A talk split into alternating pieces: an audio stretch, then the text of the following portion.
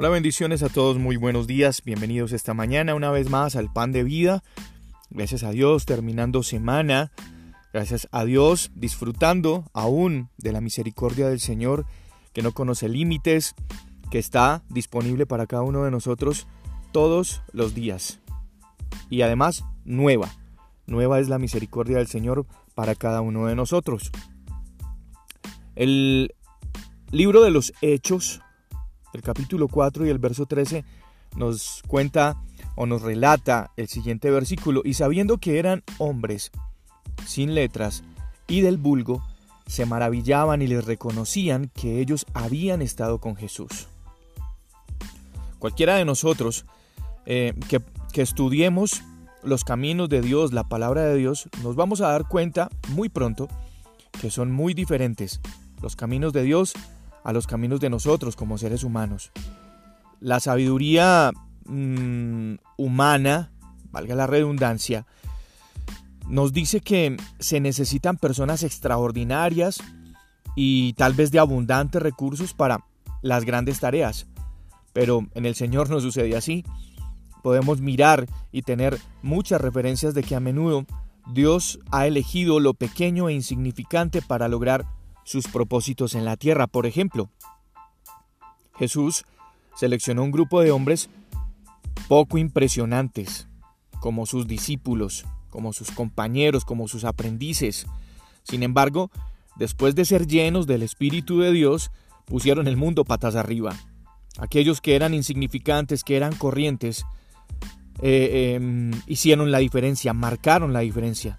Durante su ministerio en la tierra, Jesús alimentó a miles de personas con un sencillo almuerzo, con un sencillo fiambre que llevaba un niño. También Jesús vio las dos pequeñas monedas de la viuda como una ofrenda mayor a la de todos los demás. No podemos negar que Dios es especialista en usar a personas que no están Mm, naturalmente calificadas para cumplir sus tareas. Moisés fue un pastor de 80 años y con dificultades para hablar. Su tarea, liberar una nación. Después, Gedeón se escondía del enemigo y Dios lo convirtió en un valiente guerrero. David, el hijo menor olvidado, pero con las capacidades de enfrentar a osos y a leones como entrenamiento para luego matar a un gigante con una pequeña piedra. Y luego se convirtió en el rey de Israel, el más grande. Dios no busca gente impresionante. Dios quiere gente dispuesta a doblar sus rodillas en una humilde sumisión hacia Él. Nosotros pensamos en muchas ocasiones que ser débil y ordinario, como mucha gente nos puede o nos pudiera catalogar, eso nos hace inútiles.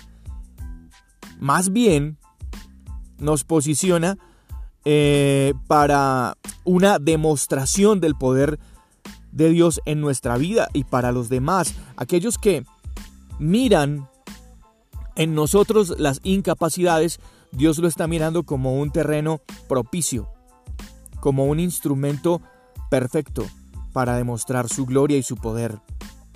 Bien, la palabra del Señor dice que Él escogió lo vil y lo menospreciado para avergonzar a los sabios.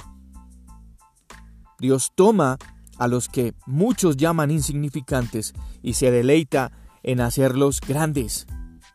Así que, no sé de pronto si tú hayas pensado que para los trabajos de Dios seas insignificante o no califiques o no tengas los dones, los talentos, las habilidades que entre comillas se necesitan.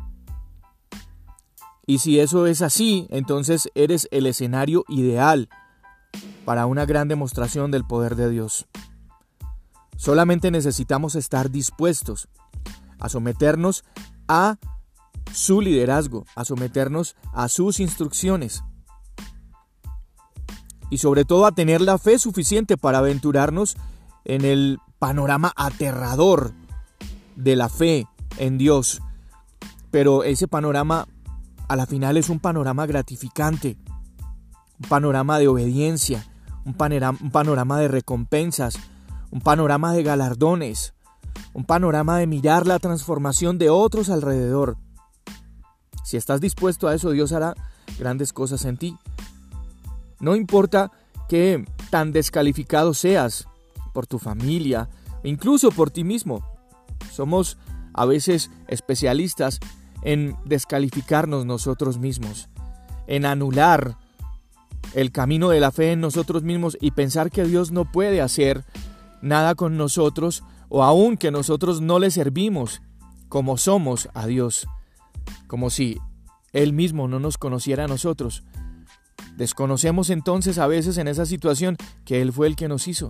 Y si Dios tiene propósitos, un propósito específico con nosotros y planes de bien para nosotros, entonces para una tarea específica estamos designados tú y yo.